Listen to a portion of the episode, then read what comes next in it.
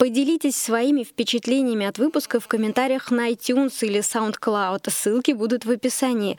Также напоминаю, что Next Media подкаст можно также слушать ВКонтакте и Яндекс Музыки. Сейчас нам очень важна ваша поддержка. Оставляйте отзывы на новых площадках, а мы отблагодарим вас открытками, которые отправит наш редактор прямиком из Германии. Next Media. Подкаст о новых медиа, экспертном маркетинге и коммуникациях. Друзья, добрый день! В эфире Next Media Podcast. Меня зовут Ильнара Петрова. Я основатель агентства экспертного маркетинга Next Media и создатель онлайн-курсов Next Media Education. В этом выпуске мы поговорим про Инстаграм. Рынок становится зрелым, конкурентным и все более сложным. Изначально задуманная социальная сеть для фотографов и красивых снимков превратилась в целую экосистему со своими правилами, героями и алгоритмами платформами. Все последние обновления сети так или иначе связаны с коммерческой составляющей, но также появились новые способы блокировки аккаунтов, перепродажи аккаунтов, э, такое понятие, как теневой бан и падение охватов. Попробуем во всем этом разобраться вместе с Дарьей Манеловой, экспертом по продвижению в Инстаграме, предпринимателем и основателем агентства по маркетингу в Инстаграм. Даша, привет! Привет, Ильнар. В 2016 году мы уже записывали совместный подкаст. Он назывался «Как запустить коммерческий аккаунт в Инстаграм». За все время выпуск набрал больше 20 тысяч прослушиваний. Очевидно, что выпуск был полезным и практичным. Давай поговорим о том, какие изменения произошли за это время. Что представляет из себя Инстаграм в 2019 году? Уже поздно выходить на эту площадку или еще есть возможность начать вести свой профиль и успешно развиваться? Очевидно, конечно, что к 2019 году по сравнению с 2016 изменений было очень много.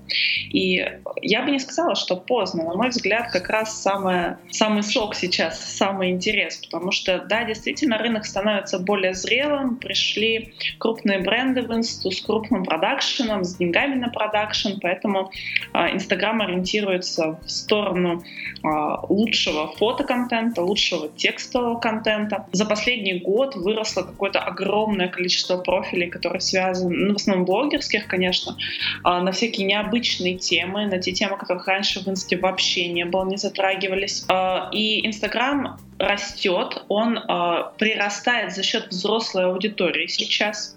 Э, проникновение в соцсети — это 16% от всего населения России, и прирастание происходит за счет тех, кому 35+. А, соответственно, все те, кто до этой возрастной категории, они уже вот в инсте активно развиваются, существуют, наблюдают эту соцсеть, подписаны, естественно, и на какие-то коммерческие профили в том числе. Так как прирастание аудитории идет, то и покупательная способность ее значительно выше сейчас, чем она была несколько лет назад. И еще в ближайшие 3-5 лет именно объем рынка будет расти. Круто, это звучит как хорошая новость. При всем при этом я услышала то, что ты сказала, крупные бренды э, пришли на площадку, все большее количество бюджетов уходит на создание качественного контента, то есть э, стоимость входа и продакшн стоит больше денег. При этом расскажи, пожалуйста, что происходит с охватами и просмотрами сейчас на площадке, потому что э, я слышу отзывы, которые отчасти похожи на истерику истерику. Я, мне кажется, на прошлом подкасте с тобой шутила, что можно бесконечно смотреть на огонь, воду и падающие охваты в Инстаграм. А, на это жалуются все, а, на это жалуются блогеры, на это жалуются магазины. Действительно, охваты у нас проседают регулярно. И это вызвано с тем, что, во-первых, большая конкуренция, а, в принципе, за внимание. То есть э, количество а, профилей, на которых подписан человек, оно увеличивается. Следующий момент — это то, что Инстаграм, в принципе, на старте ранжирует контент значительно строже, чем это было там, какое-то время назад, даже на старте алгоритмической ленты, а, вынуждая таким образом нас закупать таргетированную рекламу, вынуждая нас а, за этот охват постоянно бороться.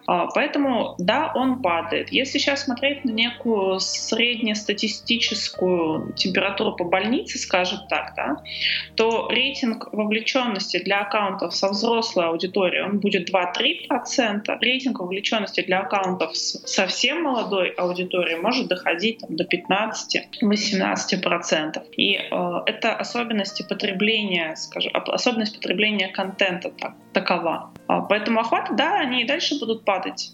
Надеюсь, что они не упадут так, как они упали на бизнес-страницах Facebook, которые стали просто не нужны как класс. Вот, и это фактически был мой следующий вопрос, потому что все мы знаем, что Инстаграм — это часть экосистемы Фейсбука, и это значит, что те практики, которые были опробованы на Фейсбуке, так или иначе находят себя в Инстаграме. Значит ли это, что коммерческие аккаунты в Инстаграме ждет такое же будущее, как и бизнес-профили в Фейсбуке? Мне кажется, совершенно не значит. Вот такая интерпретация, а, мне кажется, совершенно не значит. Да, действительно, будут расти ставки в таргете, будет расти популярность таргетированной рекламы, потому что будут вынуждать, вынуждать да, нас закупать рекламу даже на свою аудиторию, уже потихоньку начинают вынуждать. Упадет ли это совсем ниже плинтуса, как это произошло в Фейсбуке, где, в принципе, компании отказались многие да, от использования Фейсбука по этой причине?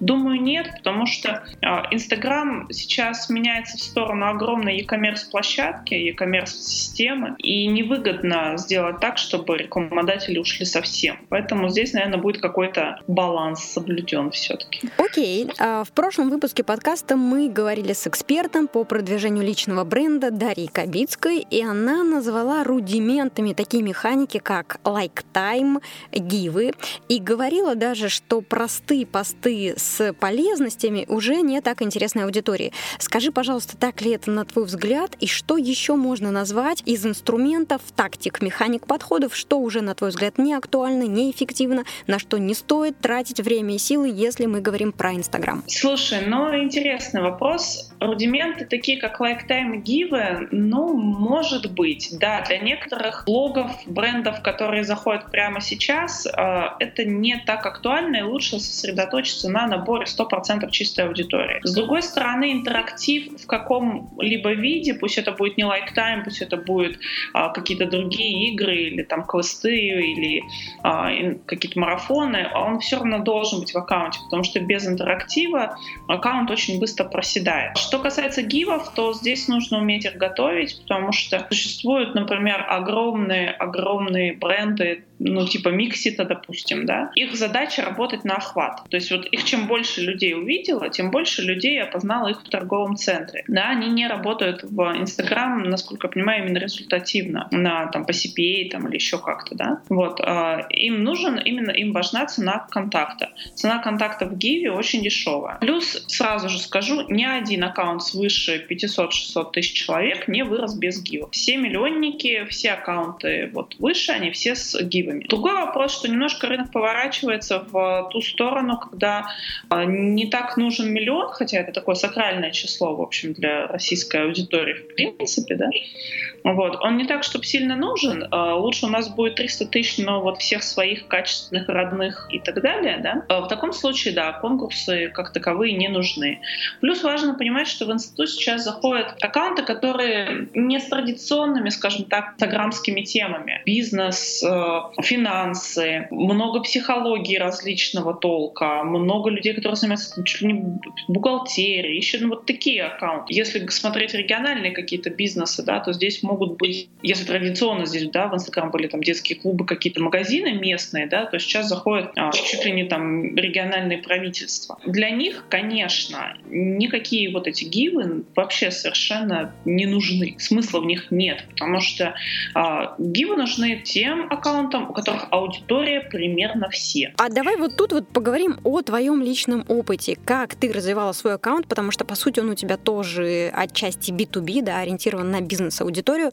При этом э, я читала, что ты также в какой-то момент использовала э, марафоны гивы. Было ли это и какой сейчас стратегии придерживаешься ты сама? С моим аккаунтом все вообще достаточно интересно. Это большое поле для экспериментов, так как я очень долгое время была сосредоточена на клиентах, свой аккаунт развивала по постольку поскольку, то в основном использовала его как площадку для теста. А, не все тесты у меня были удачными. У меня было, я заходила в конкурсы, когда была большая их волна, я заходила в конкурсы. Несколько конкурсов были совсем печальными. Плюс мой аккаунт сейчас достаточно взрослый, больше трех лет, большая часть аудитории на меня подписывалась достаточно давно. А, поэтому у меня на данный момент там супер просаженная вовлеченность. А, я какой-то момент решила поставить следующий эксперимент, понять, есть ли вообще шанс вытащить аккаунт из э, э.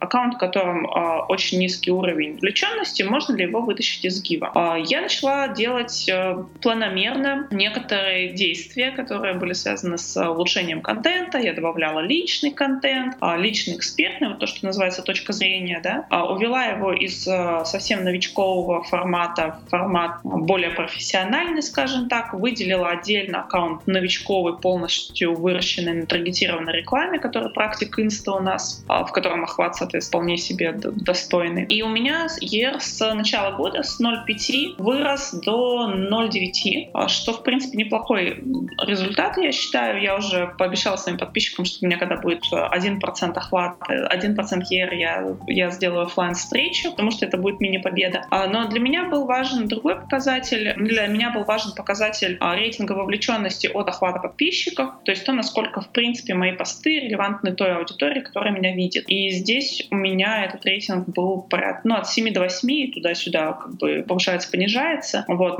Что я считаю прекраснейшим результатом на данный момент. А расскажи, пожалуйста, где ты это смотришь? Вот эти показатели, я уверена, для кого-то из наших слушателей это понятные аббревиатуры, да, ER, э, для кого-то это что-то новое. Расскажи чуть подробнее, где за этим следить и каким э, сервисам ты доверяешь, или это внутренняя статистика Инстаграма, это есть где-то внутри профиля? А внутри профиля есть статистика, она достаточно точная, но там не все показатели, которые хотелось бы видеть, и нет э, показателя в динамике. А я слежу через сервис сервис LiveDune, у нас агентская подписка, а, и, соответственно, наблюдаю то, как меня подписывается, сколько отписывается, какой средний показатель вовлеченности, как она меняется. Супер. А как часто вообще стоит, на твой взгляд, туда заглядывать? После каждого поста, который ты опубликовал? Или нужно дать э, записи какое-то время, чтобы действительно статистика была корректной? Пост живет сутки. Пост дольше суток не живет. То есть спустя сутки смотрим статистику. Если он не зашел за эти сутки, то рассчитывать на, на какие-то чудеса не стоит. Конечно, да. Пост живет сутки. Я смотрю смотрю в среднем статистику раз в неделю. Ну, или мне, если важно, там, посмотреть какие-то конкретные моменты. Давай вернемся к стратегии развития Инстаграма. Самая обсуждаемая новость последнего времени — это отмена лайков. А, можешь прокомментировать, что происходит и зачем в целом такие решения нужны площадке? Это правда выгодно для площадки и как это, на твой взгляд, скажется на бизнесе в Инстаграме? Ну, я надеюсь, что это убьет все многочисленные истории, которые связаны с накрутками и покупками. И мне кажется, сам Инстаграм Инстаграм не может не понимать, что вырос огромный рынок фейков. Сделано это именно для того, чтобы почистить экосистему. Потому что Инстаграм как площадка заинтересован в том, чтобы мы проводили там как можно больше времени. Мы будем проводить там как можно больше времени, если у нас будет а. доверие, а б. интересный контент, который вот нас э, завлекает, вовлекает, держит внимание. А мне кажется, что отмена лайков, она шикарно встраивается в эту систему, потому что мы таким образом убираем стадный инстинкт э, на те профили, которые уже набрали свою аудиторию, да, мы заходим в рекомендованные, мы не видим, какое количество лайков собрал тот или иной пост, мы смотрим пост на сам, да, на сам контент как на сущность, а не на те, не присоединяемся, скажем так, к решению большинства, смотря какое там количество лайков. На мой взгляд, это решение направлено именно на удержание аудитории, на больше ее вовлечение. Хотя, на первый взгляд, может показаться наоборот, потому что лайк, как социальное поглаживание, он все-таки очень важную роль в инсте долгое время имела такое вообще почти сакральное значение, скажем так. Ну, до сих пор я встречаю у многих блогеров призывы сначала ставим лайк, потом читаем пост. А, значит ли это, что вот эти лайки действительно как-то серьезно сказываются на выдачу записей в ленте? Да, и сам Инстаграм как бы говорит, что э, лайки и это один из э, инструментов, по которым ранжируется пост, uh-huh. по которым дается охват. Поэтому действительно ты не просишь лайк, пост проседает. Ты не, ну, не делаешь like time, пост может просесть, может просесть серия постов. То есть, э, несмотря на то, что мы перестанем видеть, сколько людей э, поставили лайки,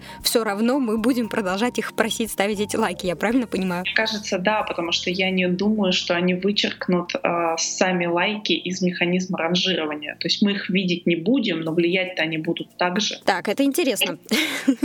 А, а расскажи, пожалуйста, какие э, стратегии для продвижения, какой контент, какая подача сегодня работает в Инстаграме, какие тренды в российском Инстаграме? Может быть, что-то специфическое именно для нашей географии? И стоит ли вкладывать ресурсы, например, в запуск ИГТВ, формат, который был запущен а, относительно давно для Инстаграма, но непонятно, зашел он или нет? Слушай, здесь мы все будем сейчас с тобой впадать в кейсовость, что называется. А, потому что на самом деле все очень-очень индивидуально. Так как сейчас а, прям совсем конкуренция в инсте форматом контента, она вполне себе выросла. Из того, что я вижу сейчас, а, сторисы у нас вышли просто на какое-то совершенно потрясающее первое место. Иногда охват сторисов за неделю может быть выше, чем охват лент. Это вот в реальной нашей жизни, да, мы переходим в эпоху вот этого быстрого контента, который пришел, увидел, съел контент, пошел дальше. Поэтому внимание к сторисам, конечно, сейчас э, огромное. И многие начинают воспринимать это как свой собственный такой видеоблог, видеоформат, э, удерживать внимание, чередовать э, уже, ну это правда целая наука, да, удерживать внимание, чередовать кадры, чередовать ракурсы, э, менять э, интенсивность. Мы сначала даем что-то полезное, мы переходим переходим на что-то, на мнение, мы показываем себя, мы показываем то, что мы видим вокруг себя. А есть определенный ритм у сторисов. Плюс история, если раньше была «ты не постишь, ты не существуешь», да, сейчас тебя нет в сторисах, ты не существуешь, они действительно завоевывают просто огромное внимание, огромное управление.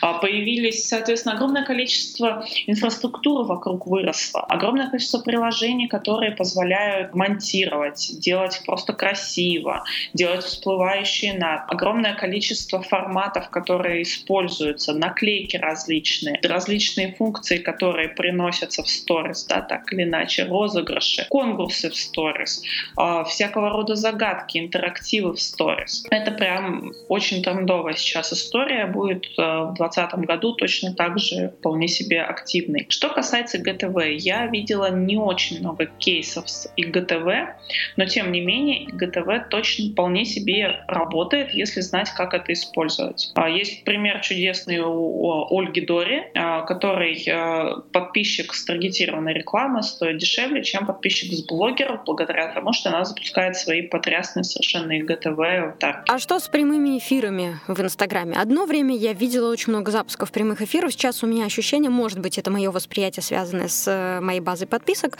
что падает частотность запуска прямых эфиров. Так ли это? Скажи, какие у тебя наблюдения? Слушай, ну нет, прямой эфир — это один из, одно из основных касаний. То есть если мы создаем контент-план, нам нужно вписывать туда э, посты, э, сторисы и прямые эфиры. Одно из основных касаний. Как основных канал продаж, на самом деле. Угу. Если вот мы хотим получить из Инстаграма продажи быстро, то нам нужно выходить на прямой контакт с аудиторией. А это сторисы, прямые эфиры. Посты не так важны. Супер. Как часто нужно запускать прямые эфиры, как часто нужно об- обновлять э, сторис, чтобы, как ты говоришь, выйти на быстрые продажи в Инстаграме и получать вот эту обратную связь? Ну, сторис — это 6-10 в день.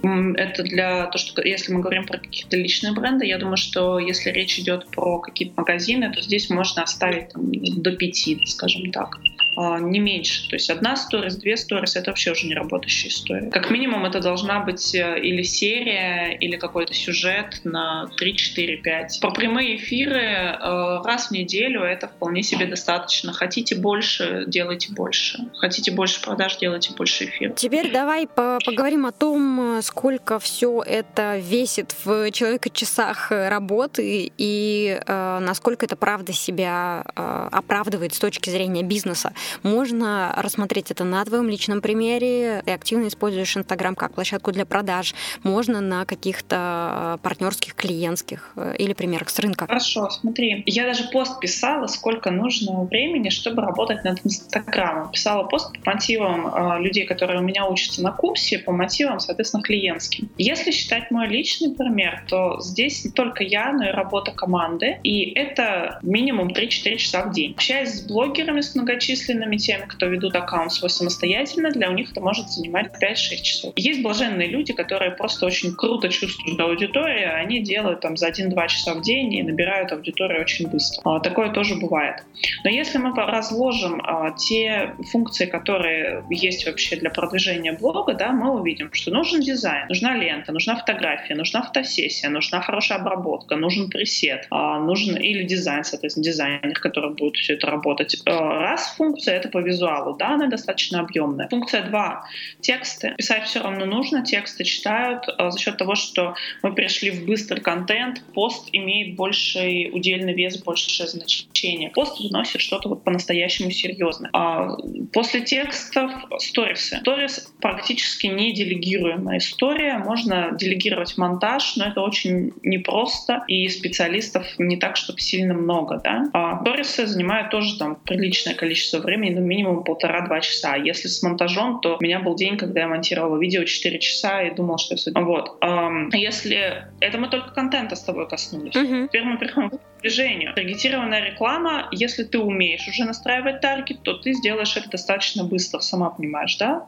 Когда все протестировано. А когда это стадия тестов, то она может у тебя занимать несколько месяцев и вот так вполне себе плотненько в рабочий день встраивать. А если мы говорим о блогерах, то сейчас падает сильно конверсия блогеров, которые берут на рекламу. Блогеры постепенно отказываются от рекламной монетизации. Многие крупные блогеры стали брать на рекламу уже очень давно, вот, а, потому что это не очень выгодно да? А, соответственно, найти нужное количество размещений в месяц а, тоже становится ну, все затруднительнее. Если раньше, чтобы сделать 5 публикаций, мы могли писать 20 блогерам, то теперь, чтобы сделать 5 публикаций, по моей статистике, мы должны написать ну, минимум 40-50. А, соответственно, это еще полноценная да, некая работа. Другой вопрос, что если на старте, ну как вот ко мне ученики приходят, мы начинаем с ними, они начинают говорить, как же так, мы же вот один человек, как мы это можем на себя-то все взять? Слишком много. Мы начинаем вычислять стратегию, которая приведет к результату максимально быстро. То есть, допустим, в контенте мы не берем сразу все, да, мы не берем сразу и прямые, и ГТВ,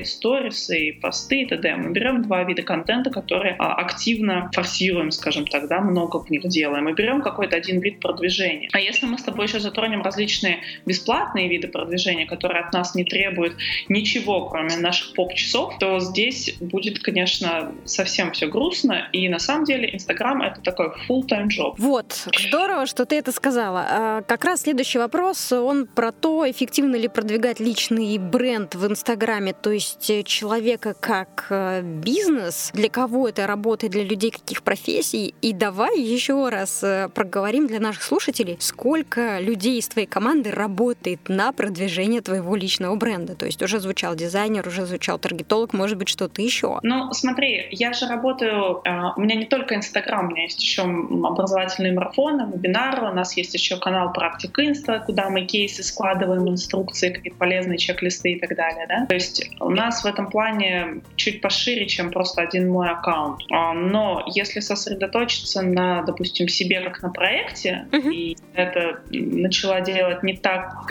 Лучше бы я начала делать это раньше, скажем так, а, но сейчас тоже уже тоже хорошо. Если сосредоточиться на себе как на проекте, то это как минимум должен быть помощник по контенту, это должен быть дизайнер, это должен быть человек, который договаривается с блогерами, должен быть таргетолог, это должен быть фотограф, который тебя хорошо снимет с нужного ракурса и правильно передаст все ценности тебя. Это минимум пять человек. В условии, что ты сам сидишь, еще всех вот контролируешь, ставишь задачи и выполняешь управленческую работу, которая тоже работа. Ого-го. Да-да-да, это не так просто, как кажется. Но понятно, что это уже на больших числах и на ну, приличных оборотах. Когда ты на старте, можно взять одного лишнего, личного помощника, художника, который будет э, закрывать шиво много фронтов, а что-то будешь закрывать ты сам. И вполне себе можно заходить и с маленькой командой на всю эту историю. Угу. А скажи, каких людей, э, как личных брендов, Инстаграм сейчас хочет видеть? То есть на кого есть внутренний запрос? Ты уже говорила, что стали появляться бухгалтеры, финансисты, предприниматели. Это те, кого хотят сейчас видеть в Инстаграме или есть какие-то еще ниши? Слушай, в Инстаграм сейчас, конечно, супер популярна э, вся история, которая связана с э, остро-социальными темами. То есть появились остро-социальные блогеры, их не было еще пару лет назад. А, все были либо вот красивые зожники, да, либо там ПП, либо что-нибудь мамочки, а вот остро-социалку никто не затрагивал. Сейчас появляется на нее спрос. Это закономерная, в общем, история, потому что Инстаграм потихонечку подменяет телевизор. Для большинства, особенно молодой аудитории, он так вот вытесняет телек, и все обсуждения, вот этот внутренний запрос у общества на обсуждение того, как мы живем, он перемещается в инсту. на самом деле это прекрасно, на мой взгляд, потому что там мнений значительно больше, чем транслируется на телеканалах. Значит, есть точный запрос на практическую информацию, потому что немножко достали истории про «сейчас я вас научу». Так как в Инстаграм каждый второй чему-то учит, а истории про «сейчас я вас научу», они вот тяжелые уже для восприятия, особенно после появления огромного количества не суперкомпетентных специалистов. И запрос на практику он очень силен. Поэтому мы, когда вот свой блог по инсте делали, да, это же плотный уже рынок, плотный рынок СММщиков. Когда мы делали свой блог, мы подумали, ну а что мы можем туда добавить? Мы можем добавить только практику. Вот если у нас там будет практика, мы будем выделяться. Если нет, это будет 150 блог, э, как сделать картинку, как сделать там фото для Инстаграма. Вот. Э, запрос на какую-то э, жизнь, на без прикрас, на без косметики, на без фильтров, на какую-то реальность, он прям силен-силен и будет силен еще очень долго. Окей, и вот еще вопрос про деньги. Сколько стоит вывести коммерческий бренд в Инстаграм в 2019 году, может быть, по вашему опыту, по опыту ваших клиентов? Это классный вопрос. Давай посчитаем подписчиками, да? Давай. У меня есть клиент, адвокат. Она у меня обслуживается уже три года, но она приходит, уходит, приходит, уходит. Мы с ней добиваем так какое-то количество подписок, которые она хочет, ну, уходит. А, и потом возвращается через какое-то время. Ну, такие отношения с клиентами, я думаю, тебе знакомы вполне. Да. А, значит, эм, когда она пришла в 2016 что ли, а, у нее стоимость подписки была порядка 5 рублей, 5-6 рублей был подписчик. Адвокат, сложная тема для Инстаграма в 2016-2017 году вообще сложно. Когда она пришла на следующий год, подписка стоила 10, от 10 до 15 рублей. Вот. Сейчас я смотрю по своим клиентам и понимаю, что средняя цена — это около 20. К вопросу об удорожании. Обучение в летней школе SMM-специалиста идет полным ходом, а мы объявляем новый набор на осенний курс. Старт 3 сентября. Мы даем фундаментальные и структурированные знания от ведущих экспертов из области SMM и интернет-маркетинга. Мы поможем вам определить ключевые цели и задачи присутствия в социальных сетях. На протяжении курса вам будет помогать куратор, который будет отвечать на любые ваши вопросы. В ходе обучения у вас появится возможность сразу сразу на практике применить полученные знания и к концу обучения иметь в портфолио успешный кейс. Вы поработаете над проектами реальных брендов. Мы дружим с группой «Эталон», издательством «Миф», рестораном «Холдингом Гинза», фондом «Антон тут рядом», «Мегафоном» и другими большими серьезными компаниями. Успейте приобрести курс по цене раннего бронирования со скидкой 30%. Инвестируйте в свое образование и развивайтесь вместе с нами. Прохождение базового курса с учетом скидки будет стоить 13 475 рублей, а продвинутого 21 525 рублей. Переходите по ссылке в описании, чтобы узнать больше, или сразу же набирайте в поисковой строке адрес onlinesmm.ru. С нами хорошо! Тогда давай э, сухо в цифрах. Э, какая команда этого проекта? Ты говорила, армия кураторов э, есть. Все, во всей компании работают больше 30 человек. Но это вся компания. Они все участвуют в ведении, создании курсов? Вот смотри, нет, они не все участвуют в ведении, создании курсов, а, но они все как бы им всем доступно, естественно, наши курсы не могут почитать. Но сейчас у нас таргетологи, которые наши таргетологи, они же будут проверять работы на таргете понимаешь? То есть мне нужно, чтобы люди, которые работают на практике, тут же могли пойти и посмотреть, вот как работает учени- у ученика, да. А, копирайтер, которая работает с нашими рассылками, материалами для текстов в инсте и так далее, вовлечением и прочим, она же будет отсматривать работы на курсе про ошибки в э, текстах в социальных сетях, она же будет смотреть. А, она будет отсматривать блог по текстам. Ну вот я стараюсь это делать синтез такой. Поняла. Тогда а, как в вашем а, случае выглядит рентабельность конкретно этого проекта и сколько приходится вкладывать от заработанного да, в поддержку и развитие продукта? А, именно в развитие продукта. Ну смотри, 31% рентабельность у меня по агентству, 32% по школе. По агентству 30% да, да. у тебя рентабельность. Это круто. Наверное. вот. Наверное, если у меня будет по школе оборот выше, чем сейчас он есть раза в два, то у меня изменится рентабельность в сторону больших чисел. Но, как ты понимаешь, в инфобизнесе это чем больше оборот у тебя, да, тем больше у тебя, тем больше рентабельность, да, получается. Mm-hmm. Вот. А, просто это модель инфобизнеса, потому что там а, не масштабируемая, ну, как бы у тебя сумма постоянных и переменных затрат, она вполне себе такая вот ограниченная, да, в то время как э, емкость может расти там на одну и ту на одни и те же уроки может запустить и 100, и 200 тысяч человек, да. Uh-huh, uh-huh. Поэтому с инфобизнесом здесь, конечно, его развивать интереснее. На развитие именно продукта, это развитие продукта вписано в должностные инструкции людей, которые продуктом занимаются. Соответственно, это просто их фото. Окей, okay, супер. Спасибо большое за то, что ты честно, открыто открываешь отвечаешь на эти вопросы, потому что действительно на рынке очень много разных э, настроений, разной информации, разных данных,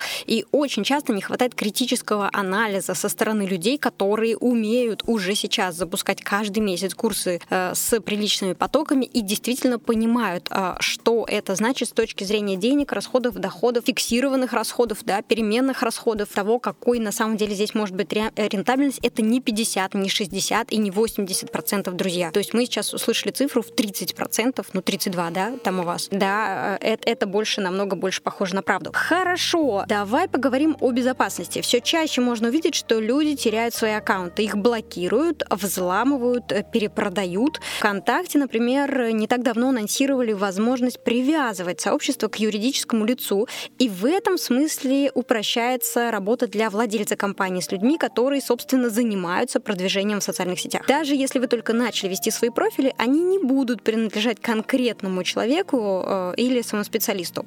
А как не потерять свой аккаунт в Инстаграм? А как э, вы рекомендуете защищать свои аккаунты для ваших клиентов? Конечно, такая тема. Тут недавно Инстаграм удалил приличное количество аккаунтов на англоязычном интернете, причем удалил безвозвратно за нарушение правил. А на самом деле там, ну, у кого-то бизнес просто взял и схлопнулся в один день, да. Достаточно болезненно, на мой взгляд. Что делают вообще для защиты? Во-первых, включают все возможные привязки к телефонам, почтам и всему на свете. Во-вторых, э, стараются не нарушать правила Инстаграма. Они все доступны, их можно почитать. А, там есть вполне себе понятные инструкции, что можно постить, что нельзя постить. А Инстаграм недавно анонсировал такую историю, что они будут предупреждать перед блокировкой. Они будут выносить предупреждения, рассказывать про нарушение правил сообщества. А есть э, много всяких историй, связанных с тем, что нельзя мультисылки ставить в профиль, что нельзя с новых аккаунтов, вот только зарегистрированных, начинать там включать масс-фолловинг, масс-лайкинг, масс-лукинг и все вот эти масс-штуки, да, то иногда, если вы там, когда у меня был однажды бан, э, ну, временный, правда, у меня однажды был бан на то, что я просто общалась с людьми в директе, мне с рекламы написало очень много людей, я с ними общалась, ну, там было под 300 переписок, а я словила за это временный бан. Вот, то есть здесь все достаточно непросто. Ну и в первую очередь, конечно, стоит обратить внимание на то, чтобы правила сообщества соблюдать. Ну, а их можно просто почитать. Открыть вот э, блог Инстаграма и почитать. Супер. А там есть на русском языке или только на английском? На русском. Угу. Все приведено, пожалуйста, все, все можно. Отлично. Все доступно. Отлично. Друзья, напоминаем про нашу рубрику с экспертами ВКонтакте. Каждый из вас может задать вопрос об инструментах, обновлениях и механиках напрямую команде ВКонтакте и услышать ответ в следующем выпуске подкаста. Сегодня мы озвучиваем вопросы нашей слушательницы Анны Овечкиной. Запустили таргетированную рекламу компании по недвижимости в Крыму. Аудитория рассчитана на 35+. Вопрос, есть ли ВКонтакте активная и покупатель покупательски способная целевая аудитория 35+, на которую можно вести подобные кампании в этом регионе. Предлагаю послушать ответ наших коллег из ВКонтакте. Привет, меня зовут Александра Черкас, я евангелист ВКонтакте для бизнеса и отвечая на вопрос про аудиторию 35+, на нашей платформе, согласно данным Медиаскоп за март 2019 года, ядром аудитории ВКонтакте являются люди в возрасте от 25 до 34 лет. Мужчины и женщины представлены примерно примерно в одинаковой пропорции. И второй по э, величине сегмент – это аудитория 35+. Э, платежеспособная аудитория в этих сегментах больше, чем в других, так как в большинстве своем это достаточно молодые, но уже самостоятельные в своих а, предпочтениях и решениях люди, которые к тому же э, уже довольно комфортно чувствуют себя в роли онлайн-покупателя. И, конечно, более точные данные по объему нужной необходимой аудитории а, можно посмотреть в прогнозаторе рекламного кабинета. А, он а, позволяет оценить потенциальный объем целевой аудитории в вашем регионе. Пишите нам в комментариях или в группы подкаста, если вас интересуют тонкости настройки рекламы, статистика и алгоритмы ВКонтакте. Это отличная возможность узнать экспертное мнение о продуктах, с которыми вы работаете каждый день. Присылайте свои вопросы в группу нашего подкаста ВКонтакте vk.com slash nextmediapodcast vk.com slash nextmediapodcast.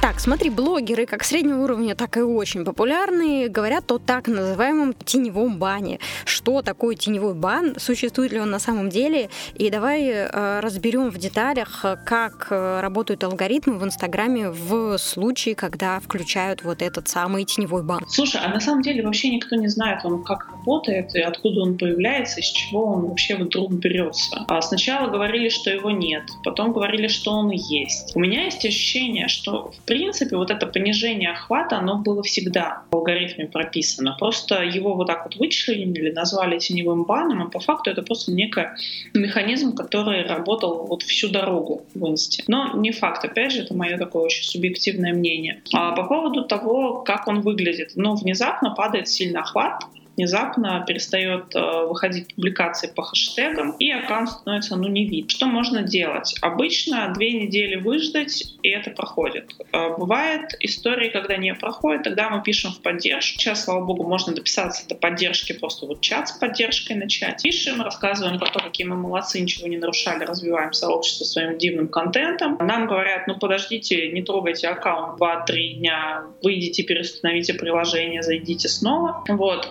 И после этого мы, соответственно, можем получить, скажем так, ну, получить новый результат, да, вернуться к своим каким-то охватам. А плюс есть история, да, что очень сильно влияет отток резкий, то есть если мы резко баним, если мы резко баним, в смысле отписываем подписчиков, да, допустим, у нас есть там какие-то неактивные подписчики, мы решаем их отписать, отписываем их 20 тысяч за три дня, вот, э, и у нас получается история, что у нас резко падает вовлеченность. Нельзя так делать, нужно делать только это на совмещение совмещении с контентом, с повышением действий на повышение охвата, скажем так. Поэтому, ну, теневой бан, вероятнее всего, существует.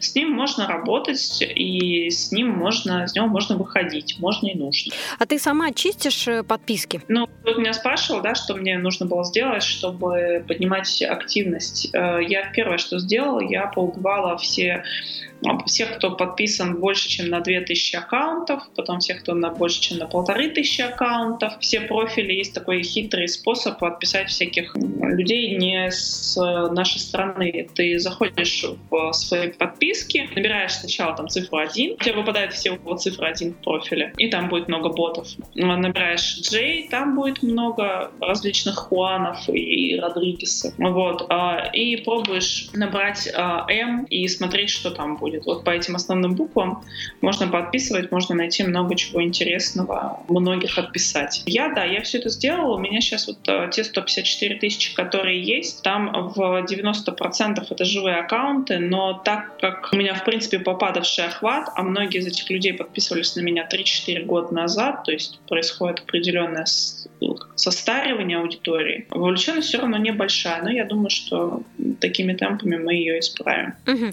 А вот эту отписку руками ты осуществляла э, в Инстаграме существует какой-то технически автоматизированный? Да, мы сначала делали с помощью Инстаплюса. Э, это сервис для масс-фолловинга. Он как делает масс-фолловинг, как делает массовую отписку. Вот, сначала делали через него.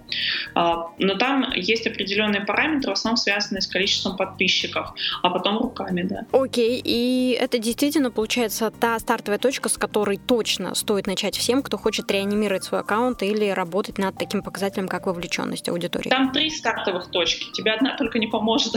Сначала которые вот левак весь писать по максимуму, по самым жестким критериям. Потом нужно э, усилить контент обязательно во всех форматах. После усиления контента нужно вливать новую аудиторию. У нас э, последний вопрос. Э, расскажи, пожалуйста, за какими аккаунтами ты рекомендуешь следить в Инстаграме сейчас? Может быть, есть у тебя что-то интересное, чьи примеры ты считаешь любопытными, проверяемыми, повторяемыми, и за кем ты сама наблюдаешь сейчас? Так, ну, читайте меня.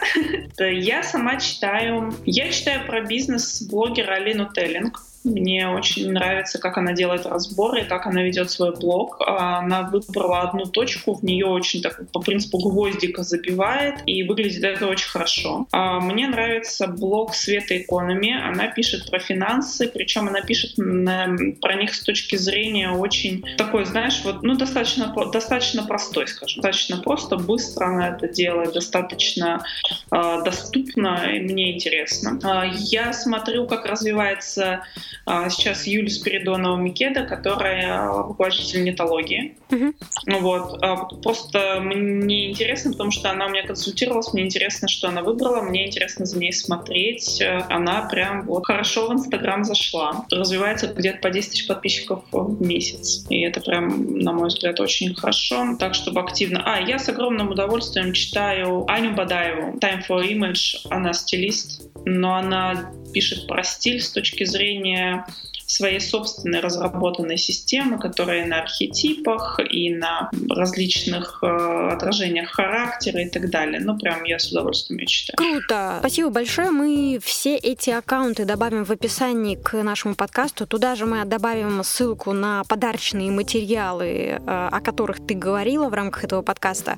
Еще раз хочу поблагодарить тебя за время, которое ты нам уделила, за те данные, ту информацию, те наблюдения, которыми ты с нами поделились, поделилась есть. Друзья, если у вас возникнут какие-то уточняющие вопросы, пожалуйста, задавайте их в комментарии к подкасту на любой платформе, на которой вы слушаете, SoundCloud, Яндекс.Музыка, iTunes, ВКонтакте.